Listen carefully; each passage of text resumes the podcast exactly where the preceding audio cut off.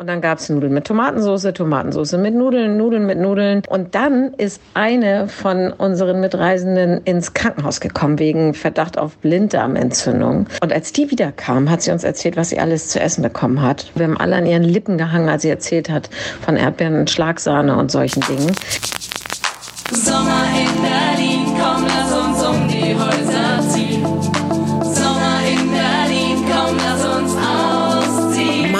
erste Reise. Promis berichten, wie das war. Das erste Mal ganz alleine in der Welt. Ohne Eltern, ohne Lehrer, ohne Aufpasser. Meine erste Reise. Das Sommerspezial des Mutmach-Podcasts von Funke. Herzlich willkommen zu Folge 8 mit der bezaubernden Anja Görz, die uns erklärt, warum sie Eimer voll Marmelade bis nach Finnland geschleppt hat. Meine erste Reise, das erste Mal ganz alleine auf der Welt, das ist das Sommerspezial vom Mutmach Podcast von Funke und es sind viele ermutigende Geschichten, die wir da hören, unter anderem von Jörg Tadeus, Moderator, Julia Becker, Verlegerin, Ingo Schulze, Schriftsteller, Marie-Agnes Strack-Zimmermann, FDP, Alexander Thiele, der Staatsrechtler, die Fotografin Gabo, der Technopastor, Viktor Weber, Kerstin Hermes vom RBB, Walter Möbius, der Arzt, Julia Menger, auch vom RBB und natürlich von der lieben Anne Rabe, aber aus Gründen kommt die als letzte. Ja, und heute haben wir Anja Görz im Programm.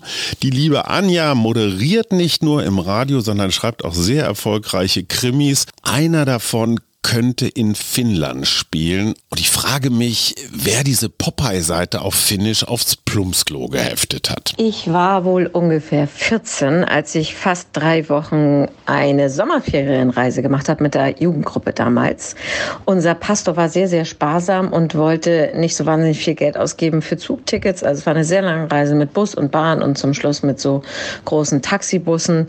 Ähm, der hatte weniger Tickets gekauft, als wir Leute waren, die mitgefahren sind. Deswegen war immer im Zug, wenn ein Schaffner kam, die Ansage mischen, mischen, mischen. Und dann mussten wir immer aufstehen, damit niemand so richtig zählen konnte, wie viele wir wirklich waren.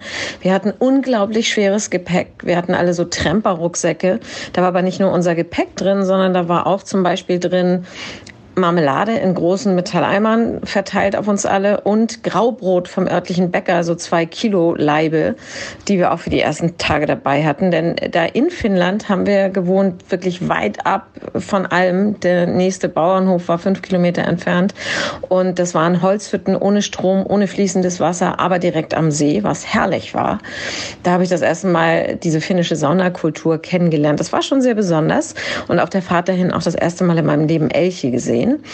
Ähm, wenn man sich vorstellt, kein fließendes Wasser, kann man sich vorstellen, dass es auch keine Toiletten gab. Natürlich nicht. Es gab im Wald Plumpsklos. Ich kann mich noch sehr genau erinnern, dass auf einer dieser Toiletten so eine abgerissene Popeye-Seite hing auf Finnisch. Und ich kann mich auch daran erinnern, dass niemand gern auf diese Plumpsklos gegangen sind.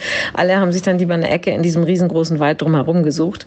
Und was passiert ist, dass es nach wenigen Tagen immer weniger zu essen gab, weil nachts feiert man natürlich dann Küchenpartys und dann macht man sich Brot mit Marmelade.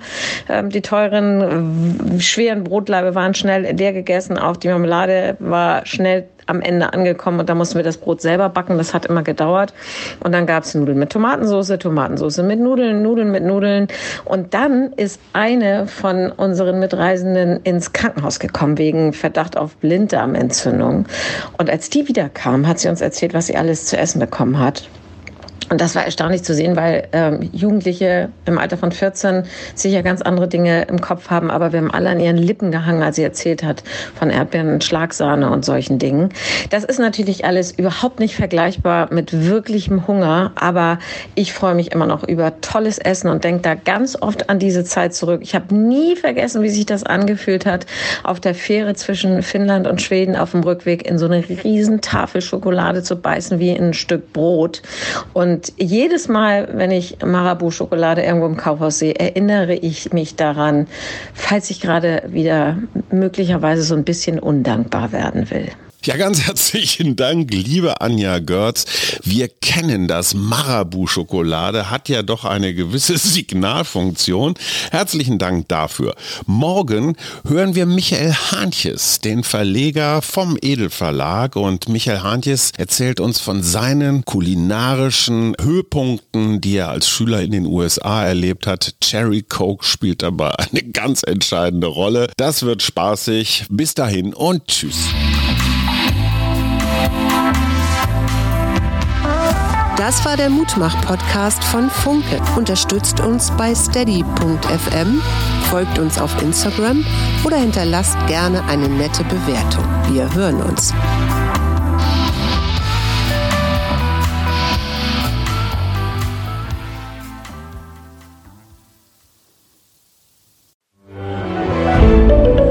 Ein Podcast von Funke.